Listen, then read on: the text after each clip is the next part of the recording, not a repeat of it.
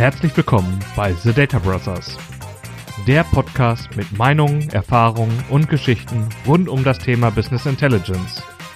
Mit Andreas Beversdorf und Markus Wegener.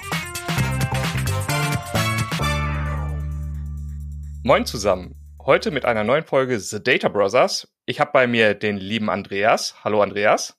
Hallo Markus. Freue mich, dich zu sehen. Und heute mit einem Special Guest, dem Lars Schreiber. Hallo Lars. Seid gegrüßt. Moin.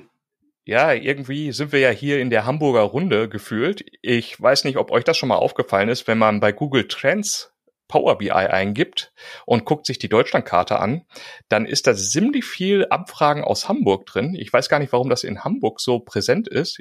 Also mit euch habe ich ja jetzt schon wieder zwei Hamburger im Call und es sind auch viele. Aber Lars, für die Leute, die dich noch nicht kennen, kannst du dich mal grob vorstellen? Klar, gerne. Mein Name ist Lars Schreiber, ich wohne in Hamburg, wie du gerade eben schon vorgestellt hast. Ich bin Power BI Fanboy seit, ich glaube, 2011, also lange bevor es den Begriff Power BI eigentlich gab. Seit 2018 selbstständig in dem Bereich als Berater, speziell für äh, ja, kaufmännische Bereiche, weil ich selber aus dem kaufmännischen Bereich komme. Ich bin ursprünglich Controller, versuche also Controllern äh, die Arbeit mit Power BI näher zu bringen und deren Arbeit eben auch dadurch zu erleichtern ja, habe seit Ewigkeiten meinen eigenen Blog, ssbi-blog.de zu dem Thema, habe einen eigenen Podcast, englischsprachig allerdings im Gegensatz zu eurem. Und ähm, bin froh, dass ich heute hier dabei sein kann. Ja, danke, weil ich habe dich ja auch wahrgenommen, um zu sagen, über einen gemeinsamen, ich sag mal, Freund, den Tom Martens, den hatten wir mal bei einer Schulung da und er sagte, dem Lars, dem muss man folgen, der macht super Sachen. Und gerade als du es angesprochen hast, du bist ja schon relativ lange dabei und das ist ja im Prinzip, wo die ganzen Power Tools innerhalb von Excel gekommen sind und gestartet sind. Und ich selber nehme dich immer als, ja, dein, ich, ich möchte behaupten, deine Leidenschaft ist das Power Query. ähm, jetzt war aber in Excel das Power Pivot ja vorher da. Ja. Wie ist das Ganze gestartet und wie siehst du das? Ja, nutzt du das Power Query in Zusammenarbeit mit Power Pivot oder auch einzeln? Wie ist da zugekommen? Also zugegebenermaßen habe ich nur noch sehr, sehr wenige Kunden, die, ich sag mal, den Nachteil haben, nicht mehr, nicht an Power BI Desktop ranzukommen. Ja, also die wirklich ihre analytische Lösung in Excel bauen müssen und damit dann eben auf das Excel-Datenmodell oder wie man es auch nennt, Power Pivot zuzugreifen. Ähm, das heißt, in Excel baue ich in erster Linie ähm, ETL-Lösungen, sprich Power Query-Lösungen, weil Leute ja sich den manuellen Prozess automatisieren möchten, Daten in eine Datei reinzubekommen und diese auf dem Weg dahin umzustrukturieren. Ja, also ich sage immer, leeres Power BI ist das gleiche wie eine leere Excel-Datei. Wenn da nichts drin ist, kann ich nichts damit anfangen. Also muss erstmal was rein. Und ähm, weil du sagst, Power Query ist mein Lieblingstool, es ist einfach das, dass mir beim Erstellen von Lösungen, ich bin großer Freund von Lösungen, beim Erstellen von Lösungen in den meisten Fällen den Arsch rettet. Ja, weil nicht alle brauchen gleich ein BI-Modell, nicht alle brauchen gleich ein Sternschema, aber alle brauchen Daten in ihrem Tool, welches Tool auch immer das sein mag. Und meistens brauchen sie es in einer anderen Struktur, als es im Quellsystem vorliegt. Und äh, dementsprechend ist Power Query immer das Tool der Wahl. Ob dann danach noch was kommt, weil du dann im Datenmodell weitermachst oder eben auch nur in der flachen Tabelle, ist ein anderes Thema. Und ähm, ich habe mir, wie gesagt, zur Aufgabe gemacht, Leuten aus Fachbereichen zu helfen. Und äh, da ist alles, was mit Power Query geht, in erster Linie das Problem. Ja, da sagt keiner, ich brauche dringend Measures, selbst wenn du ihnen erklärt hast, was das ist, weil jemand, der sich mit BI nicht beschäftigt, weiß das natürlich nicht. Aber meistens brauchen sie einfach nur ihre Daten in der richtigen Form automatisiert im Excel-Sheet oder äh, im Power BI Desktop natürlich dann im Datenmodell. Und, und wie ist das für dich? Erlebst du da Berührungsängste? Ich meine, du kommst ja selber aus diesem Fachbereich heraus und hast dich ja. da total eingearbeitet. Und wenn ich es mal so sagen darf, was ich so an Lösungen sehe, das ist ja, das ist ja schon wirklich Code. Also das muss ich als Entwickler sagen. Äh, du äh, codest ja sehr viel in der M-Sprache. Mhm. Erlebst du, dass die Fachbereiche da Berührungsängste haben oder tatsächlich in diesen Self-Service-Gedanken einsteigen und bereit sind, sich da neue Thematiken anzueignen? Also wie du ja selber gesagt hast, ich komme selber aus der Ecke und ich kann mich sehr gut daran erinnern, wie ich am Anfang vor Power Pivot und äh, eben auch äh, speziell Power Query gestanden habe. Es ist halt ein komplett anderes Tool und Microsoft war clever genug, das in Excel zu integrieren. Deswegen ist der Knopfdruck auf, auf Power Query, auf Power Pivot einfach und wenn dann ein anderes Fenster aufgeht, haben die Leute trotzdem irgendwie das Gefühl, das ist noch Excel, ich habe es ja aus Excel heraus geöffnet, aber es hat natürlich mit der Technologie nichts mehr zu tun. Und wenn wir es ganz genau nehmen, ich hatte Rob Colley jetzt vor einer Weile in, in meinem eigenen Podcast, der hat ja damals mal im Excel-Team bei Microsoft in Redmond an der Entwicklung von Power Pivot gearbeitet und der meinte, genau genommen ist auch eine normale Excel-Pivot-Tabelle, also die klassische ohne Power davor, auch schon kein Excel mehr. Dahinter läuft auch eine ganz andere Engine. Also ist immer die Frage, wo, wo drückt man drauf, was passiert dann. Aber den, den Schachzug, das in dieses Tool einzubauen, ist aus mehreren Gründen clever. Excel-Nutzer sind diejenigen, die diese Prozessvereinfachungen dringend brauchen. Ähm, und zum anderen senkt es die Hürde, weil wenn du einem, einem wie du gerade selber sagst, einem Nicht-Coder, einem Nicht-Programmierer, Nicht-Entwickler sagst, hier ähm, neues Tool, neue Programmiersprache, leg mal los, dann ist die Hemmschwelle schon relativ groß. Ich meine, ich habe vor Power Query auch VBA wenigstens programmiert. Ja, kann man meckern, ob das jetzt eine richtige objektorientierte Programmiersprache ist. Aber nichtsdestotrotz habe ich Ahnung gehabt von Schleifen, von variablen Deklarationen und vom, vom logischen Denken in, in Datenstruktur. Ähm, und deswegen hat es mir das leichter gemacht, aber der Einstieg war nicht ohne. Und deswegen versuche ich den Leuten zum einen zu sagen, hey, ich habe es auch hingekriegt. Ja, wenn ich das hinkriege, schaffst du das auch. Ähm, und was ich immer versuche, ist, möglichst viele Demonstrationen davon zu machen, was mit dem Tool alles geht. Also du musst ja eins sehen, die wenigsten Arbeitgeber sagen, naja, du hast hier einen 40-Stunden-Vertrag, 20 Stunden davon nimm einfach mal zum Rumexperimentieren. Das ist ein neues Tool, die nächsten zwei Wochen hast du Zeit, ist kein Problem, wir bezahlen dich trotzdem, leg los. Das macht keiner. Die Leute sitzen vor Problemen und wollen die irgendwie lösen und sind sich teilweise gar nicht im Klaren darüber, dass sie das Werkzeug dazu direkt vor der eigenen Nase haben. Ja, es ist ja nun mal ein Excel drin. Und wenn du den Leuten dann zeigst, guck mal, was kostet dich der Prozess manuell? Wie fehleranfällig ist der? Wie häufig musst du nacharbeiten? Äh, du brauchst vielleicht zweimal Ausführung von der Länge her, um dir die Lösung zu programmieren oder in den meisten Fällen ja sogar zusammenzuklicken. Und danach fasst du das Ding nie wieder an. Du drückst auf Aktualisieren und holst dir einen Kaffee oder einen Tee. Ne? Ähm, also du musst die Leute motivieren, damit sie gewillt sind, sich damit zu beschäftigen, denn du lernst es halt nicht von heute auf morgen und häufig eben auch, und sowas bei mir ja auch in der Freizeit. Ja, ich wollte gerade sagen, wir haben ja schon mal vorher immer mal wieder Kontakt gehabt und ich fand das ja bahnbrechend, was du im Prinzip für deinen Karriereweg oder wie man es auch beschreiben möchte, äh, wirklich für dieses Tool geopfert hast. Also so wie findest du nicht? Ehrlich gesagt habe ich da nicht viel geopfert. Ich sag mal, ich bin jetzt 41, ich habe noch so 30 Jahre Arbeit vor mir und auch wenn ich BWL studiert und im Controlling gearbeitet habe, es war nie so wirklich mein Traumjob. Und irgendwann stellst du dir die Frage, willst du das für den Rest deines Lebens machen? Und die Antwort war für mich nein. Und ähm, da hatte ich halt mehrere Möglichkeiten, wie ich weitermachen kann. Ich hätte damals, als ich die Entscheidung getroffen habe, mich damit selbstständig zu machen oder in diese Richtung zu gehen, wahrscheinlich ohne Probleme in einer Beratung einen Job bekommen. Erstmal als Juniorberater und dann weiter hoch. Aber ich hatte nie Lust zu reisen. Schon gar nicht, wenn mir gesagt wird, wohin ich zu reisen habe. Ne? Jetzt mit Familie sowieso nicht. Aber auch davor äh, bin ich abends gern zum Sport gegangen, war einfach gern zu Hause, ja. Und habe gesagt, okay, wenn reisen, dann nur, wenn ich bestimmen kann, wohin. Und das ging für mich eben nur als, als Selbstständiger. Und mittlerweile reise ich gar nicht mehr, auch vor der Pandemie schon nicht, weil digital einfach alles geht und auch vorher schon ging. Und ähm, ja, das ist einfach der Stand. Und jetzt habe ich ehrlich gesagt die Frage vergessen. Nee, ich meine, du hast mal erzählt, dass du ja auch an der Anfangszeit gesagt hast, dass du aus deinem Job im Prinzip einen Tag so, rausgekürzt ja. hast Opfer, und genau. geopfert hast, um dann eben diese Zeit ins Lernen zu stecken und auch eben relativ früh das ganze Thema dann eben mit den verschiedensten Quellen, du hast den Rob Collin ja auch schon erwähnt, verfolgt hast, Trainings gemacht ja. hast, um dich in diesem Tool wirklich einzuarbeiten. Was ich dann auch wieder interessant finde, und da kannst du mir vielleicht auch auf die Sprünge helfen, dann hast du die Power BI User Group gegründet in Hamburg. Ja. Und wenn ich der Webseite glauben darf, ist es sogar die erste offizielle Power BI User Group in Deutschland gewesen. Ja. Wie kam es dazu? Ähm, ich habe mich, wie gesagt, relativ lange für Power BI interessiert und dann hat, ich weiß noch wie heute, Uwe Mester ist ja wahrscheinlich auch ein Begriff, bin ich damals ja. mit Uwe Mester zusammen äh, und seiner Frau und meine Frau, wir waren zusammen in Südafrika im Urlaub, zwei Wochen, schön die Garden Route unten entlang. Und dann kam auf irgendeinem Kanal, und ich weiß nicht mehr auf welchem, die Ankündigung, äh, Microsoft will weltweit User Groups für Power BI unterstützen. Und ähm, da gab es ein Anmeldeformular, da konnte man sich eintragen. Das habe ich noch auf meinem Handy gemacht, abends auf dem Bett. Und ähm, irgendwann kam dann die Bestätigung an, ja, ist so. Also du hast sie. Und damit war meine die erste offizielle User Group. Es, wir hatten nicht die erste Veranstaltung dazu. Ich glaube, das war irgendwo im Süden Deutschlands, weil ich zu dem Zeitpunkt gerade eine schwere Lungenentzündung hatte und nicht starten konnte. Das hat sich dann stark verzögert. Aber es war zumindest die erste eingetragene. Und ähm, äh, dann nachher gab es zwei, drei davon und ich weiß gar nicht, wie viel es jetzt sind. Die User Group ist über die Pandemie hinweg ziemlich eingeschlafen. Aus zwei Gründen bei mir. Zum einen, weil meine äh, Zwillinge zu dem Zeitpunkt immer ins Bett gehen und einer von beiden ganz dringend Papa braucht. Und dann stellt man sich irgendwann die Frage, äh, was ist wichtiger?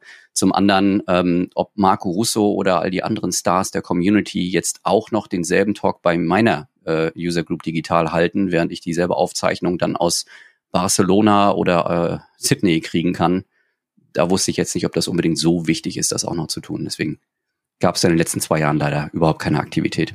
Ja, ist auch meine Wahrnehmung, dass über die Pandemie hinweg sehr viele Formate entstanden sind, die man heutzutage digital abrufen kann und dass die ähm, User Groups wahrscheinlich in der Form erstmal wieder anlaufen, wenn diese Pandemie hoffentlich überstanden ist.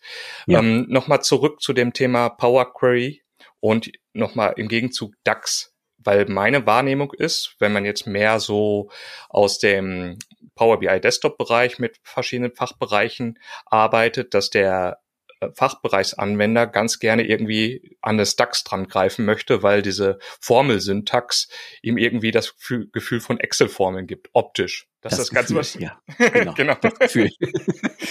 Teilweise aber die bessere Lösung die Power Query Lösung wäre. Hast du das, hast du das auch? Oder Christi, sind deine Kollegen da oder deine Fachbereichskollegen dann immer sofort dabei? Ähm, na, ich habe gerade gestern wieder eine Schulung gegeben für Leute, die bei dem Thema ganz neu einsteigen. Und am Anfang ist natürlich die Verwirrung groß. Ne? Du hast ja viele, im Gegensatz zu Excel hast du ja viele Ebenen, die aufeinander aufbauen. Du hast erst den ETL-Teil, dann den Modellierungsteil, dann den KPI-Teil, also mit den Measures und zum Schluss wird visualisiert und alles greift ineinander und braucht einander. Und dann stellt dir jemand eine Frage, wo mache ich das am besten? Und du sagst auch noch, es hängt davon ab. It depends. Also du sagst noch nicht mal richtig oder falsch. Das macht es natürlich nicht leichter. Aber natürlich, ähm, das weißt du genauso gut wie ich oder das wisst ihr beide genauso gut wie ich, Modeling, Modeling, Modeling. Das so viel wie möglich von deiner Lösung ins Modell packen und ein gutes Sternschema herstellen. Das reduziert den Aufwand in, in den DAX-Formeln, es reduziert die Komplexität. Und äh, wie ich immer zu sagen pflege, niemand will komplexen DAX-Code, weil selbst den einfachen zu verstehen ist schon nicht so leicht. Ne? Deswegen, ja, so viel wie möglich modellieren. Und das versuche ich den Leuten halt zu erklären. Aber in den meisten Fällen ist es so, und den Fall schilder ich immer wieder, ich habe es relativ häufig, dass sich Leute bei mir melden und sagen, ich habe mit Power BI schon gearbeitet, jetzt drei, vier, fünf Monate und wir haben richtig viel gemacht und es läuft alles gut, aber jetzt ist die erste Kennzahl falsch. Ich krieg's nicht hin, dass die da richtig rauspurzelt. Und dann machst du einen Zoom-Call auf und sagst, lass mich mal gucken und guckst ins Startmodell und siehst von Sternschema noch nie was gehört. Ne, gibt's zwei Extreme. Die kommen entweder aus der Excel-Welt und haben dann eine flache Tabelle drin oder sie kommen aus der relationale Datenbankenwelt. Dann hast du da nach 3NF äh, modelliert mit Beziehung, Beziehung, Beziehung, Beziehung. Und äh, beides funktioniert halt nicht richtig. Und dann ist meine erste Aufgabe immer so ein bisschen dem Psychologen zu geben, weil muss erstmal Tränen wegwischen. Denn die sind natürlich stolz auf das, was sie sich da über die letzten drei, vier Monate zusammen gegoogelt haben. Und du musst erstmal erklären, warum Abreißen und Neubauen in den meisten Fällen die schnellste und auch dadurch dann günstigste Lösung ist. Ne? Aber dafür musst du natürlich erstmal Vertrauen schaffen, weil am Anfang denken sie natürlich, der Berater will Geld verdienen. Aber das finde ich jetzt total spannend, wo du das gerade so gesagt hast. Mir sind die ganze Zeit zwei ganz wichtige Fragen dabei aufgefallen und ich, ich versuche mal die erste in deine Richtung zu werfen und vielleicht siehst du das ähnlich. Wir haben ganz oft das Thema, wenn wir das Thema Schulung machen, kommen ganz viele Kunden danach an und sagen, haben wir toll gemacht, super gelaufen, Jetzt habe ich die Schulung, glaube ich, gedacht, verstanden. Jetzt baue ich aber mein eigenes Modell. Vorher ist es ja meist immer an einem Demo-Modell, wenn man diese Schulung macht oder diese ja. Trainings gibt. Andreas, ich verstehe das nicht, was ich hier gerade gemacht habe. Es funktioniert nicht so wie gewünscht. Mhm. Du sagst ja, es greift ineinander. Und was viele als Problem haben, denen wäre es lieber zu sagen, ja, Training ist okay, wir haben festgestellt, wir machen aber eigentlich gar keine Trainings, sondern du schilderst mir deine Fachfrage und ich zeige dir, wie man sie macht. Und so lernst du langsam nach den Grundkenntnissen das Modellieren. Macht man das bei euch auch so oder äh, gehst du den normalen Schulungsweg oder fängst du an und schaust dir Modelle an und sagst dann danach müssen wir irgendwann die Tränen wegwischen und wir machen neu? ich weiß, das ist jetzt wieder provokant, aber du kennst das ja, muss man manchmal machen. Ja. Wie machst du's? Ähm, das hängt davon ab, was für einen Kunden man vor sich hat, also welche, welche, welchen Leidensweg sie schon gegangen sind und ähm, was sie gewillt sind zu machen. Also ich biete ja mehrere Dinge an. Mir kann ein Kunde ein Problem über den Zaun schmeißen, ich löse es für ihn und dann ist gut. Meistens haben die Leute aber was von Self-Service verstanden und mein Anspruch als Berater, und das klingt kontraproduktiv, ist, dass mein Kunde mit demselben Problem kein zweites Mal zu mir kommen muss. Ich will, dass die selbstständig werden. Es gibt genug Kunden in Deutschland. Ja, ich muss nicht von einem reich werden. Das heißt, der Know-how-Transfer ist bei mir absichtlich gewollt. So, und ähm, dementsprechend erkläre ich natürlich auch immer, was ich mache. Also wenn der Kunde tatsächlich eine Lösung haben möchte und lernen will, dann ist mein Vorschlag immer der, an äh, einem meiner eintägigen Kompakttrainings teilzunehmen. Ich mache immer Eintagestrainings, weil ich sage, meine Leute haben wenig Zeit. Ich sage auch immer, dieser eine Tag macht dich nicht zum BI-Entwickler oder zur BI-Entwicklerin. Es geht nicht. Was hättest du je an einem Tag gelernt? Nicht gehen, nicht Radfahren, keine Sprache, nicht Excel, nichts. Ne? Aber du kannst so die Orientierung kriegen, worum geht's dabei? Was sind die richtigen Fragen, die man zum Beispiel googeln könnte oder einem Berater stellen könnte, um eine, um eine vernünftige Basis zu legen. Es gibt einfach zu viele Ebenen in diesem Tool, in dieser Art mit Daten umzugehen. Das hat ja mit Power BI nichts zu tun. Das ist ja Business Intelligence. Ob ich das jetzt in Oracle mache oder Power BI oder SSIS, ist ja völlig egal. Ne, diese BI-Prinzipien zu verstehen. Ähm, das als Basis und danach sage ich, ist es sinnvoll, vielleicht noch einen Tag Coaching zu machen, dass wir sagen, das waren jetzt Beispieldaten und diese Transferleistung zu erbringen, all das gehört auf eure Daten zu übertragen, ist nochmal eine andere Geschichte. Gerade weil auch in meinen Beispielen, ich sag mal, ETL-technisch kaum Probleme bestehen. Ja, die Daten sind sauber, das kannst du an einem Tag auch nicht anders machen. Und vor Ort sind sie natürlich nicht so sauber. Und dann fängst du an, äh, wie modelliere ich jetzt eine Faktentabelle, wo kommen meine Dimensionen her? Ähm, so dass man es dann am zweiten Tag nochmal mit ihren Daten macht. Dann kriegt man schon mit, dass es rattert. So, dann können sie das, was sie den Tag zuvor gehört haben, auf einmal auf ihre eigene Welt übertragen. Und was ich so zur Beruhigung immer nochmal äh, mit anfüge, ist, für jemanden, der in einem festen beruflichen Umfeld arbeitet, also jemand, der nicht Berater ist und zwischen Unternehmen wechselt, sind die Business-Attribute, die es zu modellieren gilt, ja auch begrenzt. Ja, ich kenne irgendwann, ich, ich weiß irgendwann, wie ich eine Kostenstellenhierarchie aufbaue, wie ich meine Mitarbeitertabelle zu pflegen habe. Ich habe eine bestimmte Kalendertabelle, aber das bleibt die dann auch. Und dann habe ich nachher eine Idee, wie ich mit, mit neuen Fakten umgehen kann beispielsweise. Und das geht dann schon irgendwann. Okay, das ist aber interessant, weil wir machen das ähnlich, denn diese normalen Trainings haben das halt einfach nicht erbracht. Und ich finde gerade diesen Lerneffekt, und ich möchte ihn ja nicht bei mir erreichen, weil ich gehe davon aus, wir alle drei, wir wissen, wie man es macht. Ich möchte doch mein Gegenüber erreichen und für die Zukunft auch sicher haben. Und mir geht's tatsächlich ähnlich. Ich möchte mit dieser Frage nie wieder haben. Wenn es ein Kollege macht, darf er es maximal ein zweites Mal machen. Das dritte Mal sollte schon was eigenes kommen, aber es ist okay. Ähm, was mir aber die ganze Zeit so ein bisschen äh, Krummeln bereitet und ich bin gespannt, wie ihr sowas löst ähm, wir haben ganz oft das Thema, du sagst ja, du machst es mit dem Fachbereich. Und in meiner ja. Vergangenheit hatten wir ganz oft das Thema, jetzt gehst du über den Fachbereich ein und natürlich kommt irgendwann der große Hammer in, in größeren Unternehmen. Da gibt es eine IT, die sagt, aber das, was ihr da macht, nee, nee, das muss hier zentral und wir machen ein gemeinsames Data Warehouse. Wie kann man sich oder wie grenzt du dich da sinnvoll und gut ab, dass es da zumindest auch keine Disharmonien gibt und dieses Projekt nicht stirbt, bevor man es gut begonnen hat. Denn was ich bei den Controllern erlebt habe, und das ist der zweite Teil, die wollen ja, weil es halt einfach teilweise so lange dauert, bis die IT das liefern kann, was man wirklich benötigt. Und ich brauche nicht unbedingt immer das große Schiff, sondern manchmal reicht mir auch das kleine Beiboot, damit ich meine Fachfrage gut klären kann. Du lachst schon. Ich bin gespannt. Ja, es ist ja ein bekanntes Problem, äh, was für mich, ich habe es selber als Angestellter erlebt, gehst zur IT, sagst, ich brauche folgende Daten, die IT sagt, kriegst du nicht. Und ich sag, Entschuldigung, sind meine Daten. Du bewahrst sie nur auf. Ja, die kümmern sich nicht um ihre Daten, sondern um die Daten des Unternehmens und kümmern sich natürlich dabei um Skalierbarkeit und um Sicherheit und, und, das ist natürlich sehr provokativ und so sollte man mit der IT-Abteilung nicht sprechen. Sie sollte umgekehrt aber auch nicht sagen, kriegst du nicht, sondern wie können wir einander helfen, damit wir gemeinsam das Unternehmen voranbringen, weil darum geht es ja. So, und ähm, ich finde es immer fragwürdig, wenn die IT von Schatten-IT spricht. Ja, was, was soll der Fachbereich denn machen, wenn der, wenn der CFO abends 18 Uhr sagt, äh, ich brauche mal eine Auswertung aus SAP und du sagst, ah, der SAP-Berater, der ist für die nächsten zwei Wochen im Urlaub und dann ist er ausgelastet für drei Wochen, der baut dann den Bericht. Ja, so schnell kannst du gar nicht gucken, wie du den Fuß im Hintern hast. Also machst du selber. Und ob das Tool jetzt Excel heißt oder ob das Power BI heißt oder wie auch immer das heißen mag, du nutzt die Werkzeuge, die du hast und die du zu beherrschen glaubst, sag ich mal. Schlimm wird's natürlich, wenn du danach feststellst, dass dem nicht so ist, ja. Aber ähm, Du machst halt, was du kannst. Und deswegen Es ist aus meiner Sicht ein vernünftiger Ansatz, wenn IT und Fachbereich auf Augenhöhe wirklich miteinander sprechen. Da versuchen alle nur ihr Ding zu machen. Die IT hat eine Berechtigung, weil du vernünftige Skills brauchst, um Daten eben sicher und zugreifbar zu machen. Die Fachbereiche müssen mit ihren Daten arbeiten, um irgendwelche Analysen zu fahren, um das Geschäft eben positiv zu beeinflussen. Dementsprechend finde ich den Ansatz eigentlich ganz gut, dass die Fachabteilung erstmal macht, zum Beispiel mit Tools wie Power BI erstmal umsetzt und wenn ein solcher Bericht dann, ich sag mal, erfolgskritisch wird, weil das in regelmäßig, in eine regelmäßige Veröffentlichung an den CFO, CEO, irgendwas C geht, dann kann man ja nochmal mit der IT-Abteilung sprechen, weil meine Lösung ist ja eine technische Dokumentation durch all den Code, der da drin ist. Und dann kann man ja auch sagen, es wäre schön, wenn nicht nur ich das beherrsche, sondern wenn es quasi von der IT übernommen wird, vielleicht auch nochmal optimiert wird. Die Zahlen sind dann ja quasi schon qualitätsgesichert. Und das dann eben nicht mehr nur an einer einzigen Person hängt, denn das ist natürlich wirklich was, was kritisch ist. Gerade wenn die Datei dann noch auf irgendjemandes Desktop liegt und man da gar nicht mehr rankommt, weil es aus dem persönlichen Workspace geteilt wurde oder irgendwie sowas. Aber ja, für mich ist eben wichtig, dass die beiden Fronten, die eigentlich gar keine Fronten sein sollten, da miteinander ähm, aufs gemeinsame Ziel hinzusteuern und nicht sich aneinander aufreiben. Mhm.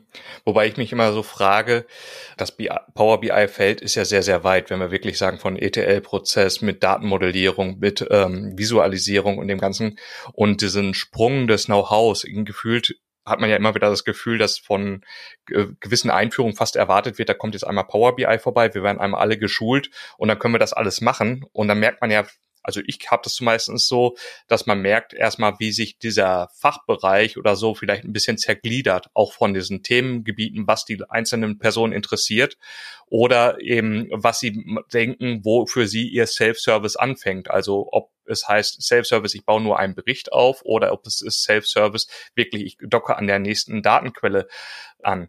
Was kannst du irgendwie solche Illusionen nehmen, dass oder auch irgendwie die Leute hinbringen, dass sie diesen Sprung des Know-hows nicht erwarten, sondern auch einfach mal anfangen und Fehler machen und daraus lernen oder so, dass man eben nicht immer direkt mit dem perfekten Datenmodell starten muss oder kann. Also zum einen passiert das von ganz alleine, weil die Leute dem Microsoft versprechen, fünf Sekunden für die Anmeldung, fünf Minuten bis zum Wow-Effekt äh, halt folgen. Und gerade dieses DAX ist wie Excel, kannst ja einfach mal knicken, ja. Excel kennt keinen Evaluierungskontext. Jedenfalls nicht, dass ich wüsste. So, und dementsprechend sind die, werden die Leute in, auf eine neue Reise geschickt im Glauben, es wäre alles etwas anders, als es dann tatsächlich ist, was gut und schlecht gleichzeitig ist. Sie laufen wenigstens los und probieren es. Einige bleiben davon auf der Strecke, andere lernen tatsächlich eine neue Technologie und können sich damit jobmäßig auch anders weiterentwickeln. Ja, der Controller oder die Marketingassistenz äh, wird auf einmal zum Business Analysten oder zum BI-Berater. Äh, bin ich ja das beste Beispiel für. So, und ähm, das, was man machen muss, ist, man muss die Vorgesetzten oder Vorgesetztinnen, im Gendern bin ich nicht so gut, aber Männlein, Weiblein, darauf einstellen, dass die Werbeversprechen der Marketingabteilung halt nicht für bare Münze zu nehmen sind. Ich hatte gestern eben in dem Termin, in dem eintägigen Training zu Power BI Desk, aber auch jemanden sitzen, der danach meinte, das Training war klasse, aber ganz ehrlich, ich glaube, mein Chef erwartet, dass ich hiernach jetzt BI-Berichte baue. No way. Und ich meinte, ja, das verstehe ich. Nach einem Tag hätte ich das auch nicht gekonnt. Aber dieser Tag kann ich nur auf das vorbereiten, was jetzt noch vor dir liegt. Na, und ähm, das muss den Leuten klar sein. Das ist nicht wie Excel. Und ganz ehrlich, wer hat Excel an einem Tag gelernt? Kein Mensch. Ja, ja das ist immer ein blödes Beispiel, aber selbst das funktioniert nicht. Was ich total spannend finde, dass ganz oft das Thema, oder zumindest in den Anfängen bei Power BI kam, es fühlt sich an wie Excel und diese Einarbeitung, die Einarbeitungszeit, du kannst doch Excel, du als Controller, du Fachbereich, ihr könnt doch Excel, ihr liebt das Werkzeug Power BI. So schwer kann das ja gar nicht mehr sein, weil das sieht ja genauso aus, es handelt sich ähnlich. Mhm. Und wenn ich dann noch sehe, mache ich es jetzt in der Query, mache ich es danach, mache ich hier eine berechnete Spalte, ist es doch eine Measure, ich finde, man muss es anfassen und fühlen, um zu verstehen, wo denn der Unterschied ist und was Vor- wie Nachteile ist, sind. Weil es ist leicht, ich habe natürlich Kollegen, ich weiß, unsere Mathematiker springen gleich auf. Kann ich alles mit DAX lösen? Ja, dann bist du wahrscheinlich aber auch der Einzige, der das kann und nach dir keiner mehr. Und das will ich natürlich verhindern, weil ich möchte schon wieder gehen können und sagen können, das lebt alleine weiter, denn der Fachbereich kann sich ja alleine weiterentwickeln. Mit den Basics. Und das wäre schon gut. Ist das euer Ansinnen, euer beider Ansinnen oder seht ihr das komplett anders? Wenn ich kurz einhake, also das, was mir auffällt, gefühlt ist, dass Microsoft mit diesem Versprechen eben Power BI für alle kommt. Und gefühlt habe ich auch das Thema, dass mit den ganzen Assistenten, die es in dem Tool gibt, Microsoft eigentlich will, dass jemand der nur eine Excel-Datei visualisieren will und gar kein Datenmodell machen will, sondern will einfach nur die Daten laden und mal ein Diagramm draufsetzen, dass das auch einfach möglich sein soll. Und äh, dass es gar nicht diesen Anspruch hat, wie wir manchmal vielleicht aus unserer BI-Sicht denken, sofort schon wieder ins Datenmodell, Wiederverwendbarkeit des äh, der Berichte, führt aber in anderer Hinsicht dazu, um auch da nochmal wieder mit dem Übergabe an die IT oder so zu gehen, dass gegebenenfalls Arbeitsbereiche entstehen, wo zig Datasets sind, die alle auf gleiche Quelldaten zurückgreifen, wo zig Berichte drin sind und dass man da ein vielleicht gewisses Chaos vorfindet, was man dann erstmal wieder konsolidieren muss und gucken muss, was von der ganzen Businesslogik, die wir da drin erzeugt haben oder als Dokumentation vorliegen haben, ist dann jetzt wirklich noch relevant? Oder erlebst du das anders, Lars? Nee, es ist, es ist absolut so. Ähm, das, das Problem ist halt, die, die Leute legen los und was ja auch nicht kommuniziert wird, ist, du lernst ja nicht Power BI. Du lernst, wie du mit dem Werkzeug Power BI Business Intelligence Konzepte, die 40 Jahre alt sind, umsetzt. Von denen erzählt dir aber keiner was. Ja, wie lange hat es gedauert, bis in der offiziellen Microsoft-Dokumentation was vom Sternschema stand? Das ist mittlerweile sehr gut dokumentiert, ist ein schön kompakter Artikel, aber war halt lange Zeit nicht da und davon wusste auch keiner was. Und ich glaube, der, der Anwender oder die Anwenderin, die eine flache Tabelle in Power BI reinlädt, um die zu visualisieren. Ich glaube, es werden 80 Prozent aller Nutzungen von Power BI Desktop sein, die das tun. Und wie du schon sagst, diese ganzen kleinen Helferlein, die man jetzt in äh, Power BI Desktop benutzen kann, das ist die Zielgruppe. Und weil du meintest, äh, Microsoft hat das Ziel äh, Power BI für alle, ich meine, das Ziel ist erreicht. Das Tool ist kostenfrei. Jeder kann sich's runterladen, mega Schachzug, aber trotzdem kann es nicht jeder bedienen, sogar eher die wenigsten. Und weil du sagst, äh, flache Tabelle, ja, gut und schön, passiert eben häufig. Ähm, die Leute denken nicht in Datenmodellen, aber wir wissen ja alle, sobald äh, eine andere Tabelle mit einer anderen Granularität dazu kommt, kommst du nicht drum herum. Und dann kommst du auch um eine Common Dimension nicht drum herum. Und wenn du nicht weißt, was das ist und diese komischen kleinen Pfeile an den Beziehungen, die irgendwas mit Filtern zu tun haben, dann bist du halt auch ziemlich schnell am Ende. Ne? Und dann sitzen die Leute da und fluchen auf dieses Werkzeug. Ich habe noch nie erlebt, dass auf einer Baustelle einer über den Hammer oder den Meißel geflucht hätte, ja, sondern höchstens über den, der es bedient. Und so ist es bei den Werkzeugen halt auch. Und den Leuten, die das verantworten, muss klar sein, da muss ein Haufen Bildung reingesteckt werden, damit da äh, ein vernünftiger Output geschieht. Ne, wie viele Fehler gibt es in Excel-Sheets? Ich glaube, die Fehler, die in Power BI-Datenmodellen existieren, sind noch viel schlimmer. Ich muss so schmunzeln, weil eine Sache hatte ich aus dem Podcast gefühlt rausgenommen. Du kannst mich Lügen strafen von Rob, den oder den du mit Rob gemacht hast. Da ja. habt ihr mal behauptet, dass Enterprise BI wäre gescheitert und deswegen wäre es jetzt der Siegeszug vom Self-Service BI. Stehst du da immer noch zu oder müssen wir da doch stärker differenzieren? Also ich müsste dies, äh, die, die Passage da raussuchen. Ich bilde mir ein, das nicht gesagt zu haben. Aber es gibt definitiv einen validen Grund für Self-Service BI. Natürlich gibt es Themen, die umfassen so viele Daten und da sind so Daten drin, die so confidential sind, wo wirklich keiner ran darf, wo Skalierbarkeit und Hochverfügbarkeit und all diese Themen wichtig sind, da wird man wohl keinen Controller mit einer PBX-Datei ranlassen. Ja, das ist nachvollziehbar und das wird wahrscheinlich auch ewig so bleiben. Aber die allerwenigsten Projekte sind halt so komplex. Und deswegen hat Microsoft ja auch dieses Tabular-Modell aufgestellt. Ich meine, äh, lange Zeit, und das weißt du besser als ich, da kannst du mich gerne korrigieren, aber ein multidimensionaler Cube ist wohl in der Lage, deutlich größere Datenmengen zu verarbeiten, als es jetzt ein tabellarisches Modell wäre oder zumindest lange Zeit war. Aber die meisten kaufmännischen Analysen sind nicht mit Petabyte von Daten unterwegs, sondern von der Anzahl an Datensätzen reicht da fast noch ein Excel-Sheet mit 1.048.000 Zeilen. Ja, ich habe selten Kunden, die Big Data haben. Die haben alle zwei, drei, vier Millionen Datensätze, dann ist das schon ein großes Modell. Es geht also gar nicht um Big Data, sondern es geht um Complex Data. Es geht um die Zusammenhänge der Daten zueinander, die zu analysieren. Und ähm, das kannst du halt mit solchen Tools machen. Ja, zu dem multidimensionalen Cube kann ich erzählen, dass als das Ganze mit Power Pivot in Excel stattgefunden haben, mein Chef und ich eine Vekte gemacht haben und ich habe behauptet, äh, das tabulare Modell wird immer eine Spielerei bleiben. Ähm, das multidimensionale Modell, wo man mehr mit Attributen und Verknüpfungen arbeiten kann, wo man diese äh, unausgeglichenen Hierarchien in der Finance-Welt arbeiten kann, dass das der Weg immer sein wird, um ein Enterprise BI zu machen. Okay, Microsoft hat mich Lügen strafen. ähm, aktuell kriegt man in der Cloud, glaube ich, gar keinen multidimensionalen Service, sondern man kann nur den tabularen äh, Service nutzen und inter Power oder mit Power BI haben sie das ganze Thema äh, mit weiter hochgezogen. Ja, war halt in der Zeit wirklich mit ein bisschen Verärgerung auf meiner Seite mit Excel Pivot in 2010 noch kostenlos, mit 2013 plötzlich nur noch in bestimmten Lizenzen ja. äh, drin und man musste so ein bisschen kämpfen, um bestimmte Sachen abzubilden. Also da, da ist schon einiges drin. Aber Datenmenge, glaube ich, ist heutzutage auch gar kein Thema mehr. Also ich glaube. Mittlerweile nicht mehr, aber vor ein, zwei Jahren war das de facto noch der Fall. Und ein, eine schöne Story dazu ist ja auch, dass ja Chris Webb, der ja wohl der MDX-Experte auf diesem Planeten ist, ähm, selber vor einiger Zeit gesagt hat, ich habe, glaube ich, seit zwei oder drei Jahren kein MDX mehr benutzt. Es, es geht alles in diese Richtung. Und wenn, wenn MDX dann nur noch für Legacy-Systeme, die schon seit x Jahren bestehen, keiner kommt jetzt mehr auf die Idee, einen neuen Cube aufzusetzen. Eigentlich auch interessant, ne, dass der alte MDX-Experte jetzt eher als äh, Power Query-Experte beschrien ist. ja, klingt wie ein Abstieg, aber ich glaube trotzdem, dass er den Zahn der Zeit erkannt hat. Und es hat sich tatsächlich geändert. Also ich komme noch aus dieser schönen OLAP-Welt und ich habe so wie Markus noch vor sechs Jahren gesagt, Tabula wird es nie richten, weil es einfach gewisse Dinge nicht gibt.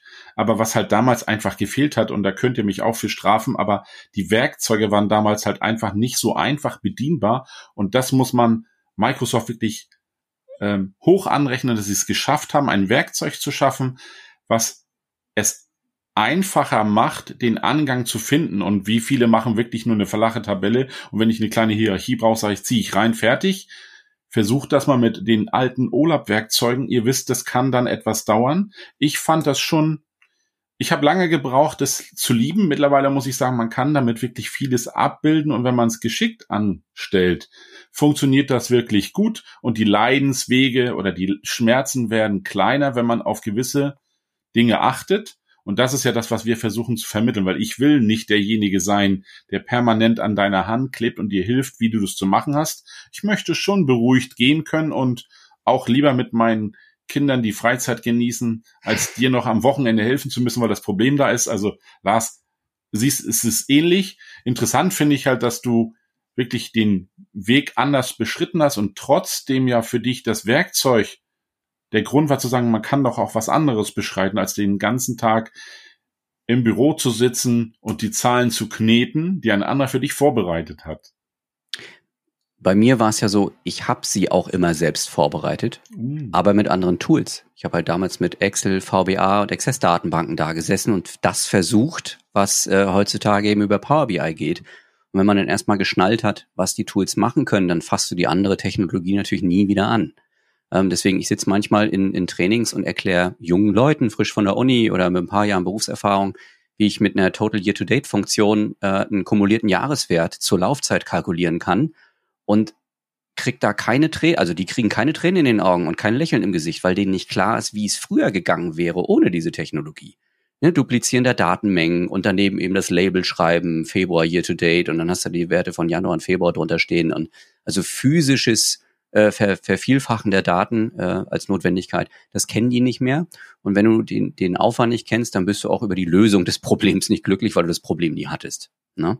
Aber damit geht halt eine ganze Menge. Und deswegen für die, für die Fachbereiche mit ein bisschen Know-how-Transfer ist das wirklich ein Gamechanger. Du kannst dich endlich um die Analyse kümmern und musst dich nicht mit der Datenaufbereitung beschäftigen. Und gerade weil ihr zwei, offen, offensichtlich kommst auch du aus der IT, Andreas, dein Background äh, habe ich jetzt nicht so auf der, auf der Pfanne, aber ich nehme es mal an. Ähm, in meinem Umfeld ist es genau andersrum. In meinem Umfeld sind sehr viele kaufmännische Leute, sehr viele Controller oder Controllerinnen, die äh, sagen, okay, das Tool ist cool, damit kann jeder in jedem Unternehmen was anfangen. Ähm, das möchte ich jetzt entweder den ganzen Tag angestellt machen oder hauptberuflich selbstständig. Ähm, da gibt es viele von, die eben auch aus der Ecke kommen. Und das ist das Schöne an der Power BI-Plattform. Es vereint die Leute von verschiedenen Enden. Du hast die Enterprise BI-Entwickler, die jetzt mittlerweile eben damit auch eine Menge machen können. Du hast die Self-Service BI-Leute, die von Anfang an ja abgeholt wurden, weil das Tool ja quasi in Excel geboren wurde. Und so kann man aufeinander zulaufen und sich auf Augenhöhe begegnen und sagen, wir arbeiten am selben Ziel. Wir wollen mit Daten dafür sorgen, dass es dem Unternehmen gut geht. Ja, sehr cool. Mit Blick auf die Zeit, wir haben in unserer Folge immer die drei Dinge für den Nachhauseweg. Und bei den Gastfolgen haben wir versucht, den Gast mal so drei Dinge sagen zu lassen, was er, ihm wichtig ist, dass die Mithörer mitnehmen für sich, so über das Topic, über das wir in der Folge gesprochen hast. Würdest du dich dran tauen, Lars? Drei Themen. Also drei Dinge für den Weg nach Hause, haben wir immer früher gesagt, so dass du, was nimmt derjenige jetzt quasi mit? Okay. So als Botschaft. Versuchen wir es. Punkt Nummer eins, ähm, wenn du vor Excel sitzt, hast du, sofern es eine Version ab 2016 ist, Power Query drin. Die ist schon da. Ja, versteckt sich meistens unter Daten importieren und transformieren. Get and transform heißt es auf Englisch. Ich krieg's auf Deutsch gerade nicht auf die Reihe. Das ist drin. Da drück mal drauf. Da wird sich eine neue Welt auftun. Die wirkt am Anfang komplex, einfach weil es neu ist. Eine neue Sprache ist auch neu. Es lohnt sich. Ja, du kannst Dinge automatisieren, bei denen du dir jetzt die Finger wund tippst, äh, Arbeit ersetzen, die keinen Spaß macht. Und es gibt dir die Möglichkeit, entweder deine Daten ausschließlich zu analysieren und dich nicht mit der ganzen Aufbereitung zu beschäftigen oder wie in meinem Fall deiner kompletten Karriere einen ganz neuen Twist, einen ganz neuen Dreh zu geben, um vielleicht aus dem Bereich, den du nicht ganz so toll findest, rauszukommen und anderen Leuten dabei zu helfen, eben auch solche Prozesse zu automatisieren und sich mit der Analyse der Daten zu beschäftigen, anstatt mit Copy und Paste. Das waren für mich drei. Okay, ich habe den Unterschied zwischen 1, 2, 3 nicht gehört, aber ich fand das ziemlich cool. Ich würde dir noch einen vierten mitgeben. Ich bin gespannt. Ich fand deinen Hinweis und den finde ich immer gut, weil ich ihn auch bringe. Ich kam nämlich eher aus der Technikecke und bin mehr Richtung Fachbereich abgerutscht. Und für mich war der Grund, ich bin zwar immer noch Techniker, aber ich habe das deshalb getan, weil ich möchte, dass der eine versteht, warum er es für den anderen erstellt, also sprich der Techniker für den Fachbereich, weil ich habe immer das Thema gehabt, die haben nicht miteinander geredet und der eine sagt, ich hätte gern Report A, da brauche ich folgende Zahlen. Der mhm. Kollege hat geliefert und es hat selten so gepasst im ersten Lauf. Insofern ja. versuche ich dieser Mittler zu sein und zu werden. Deswegen war eine Zeit lang auch Pre-Sales das Thema, das mich absolut getrieben hat. Also Top 4, sprecht miteinander, denn ihr habt beide ein Ziel. Ihr arbeitet ja nicht gegeneinander. Das geht gerne mal gerade in größeren Unternehmen verloren, gerade auch weil keiner seinen eigenen Erfolgsbeitrag zum Erfolg des Unternehmens kennt. Es sei denn, du bist Vertriebler und kannst in Euro messen, wie viel du da jetzt beigetragen hast. Aber gerade so die klassische Kostenstelle, ja, nicht Profit Center, sondern Kostenstelle und Controller sind das immer, weiß nicht, mit wie viel Euro ich zum Unternehmensziel beigetragen habe. Das ist generell was Wichtiges im Unternehmen. Dann kann jeder gerade mit Blick auf die neuen Generationen, die ja auch Sinn im, im Doing suchen und nicht immer nur Geld haben wollen, so wie äh, wir hier, wir drei zottligen Typen. Äh, nein, ist auch bei mir nicht der Fall. Die sollen wissen, warum sie das tun. Und ähm, dann kann man auch besser miteinander kommunizieren und genau das tun, was du gerade gesagt hast, sagen, wir arbeiten auf selbe Ziel hin und dabei wollen wir uns unterstützen. Absolut. Okay, dann Lars, vielen Dank für deine Zeit. Wir sehen uns sicherlich mal bei irgendeinem Event. Live haben wir es ja noch nicht geschafft. Das ist wahr, das müssen wir ändern. Ja. Und für alle anderen, bis dahin. Ciao. Ciao, ihr beiden. Ciao. Das waren The Data Brothers. Wir hoffen, dir hat diese Folge gefallen und hinterlass doch eine positive Bewertung, egal wo du uns hörst. Abonniere den Kanal, um keine weitere Folge zu verpassen. Bis dahin, alles Gute von Andreas und Markus.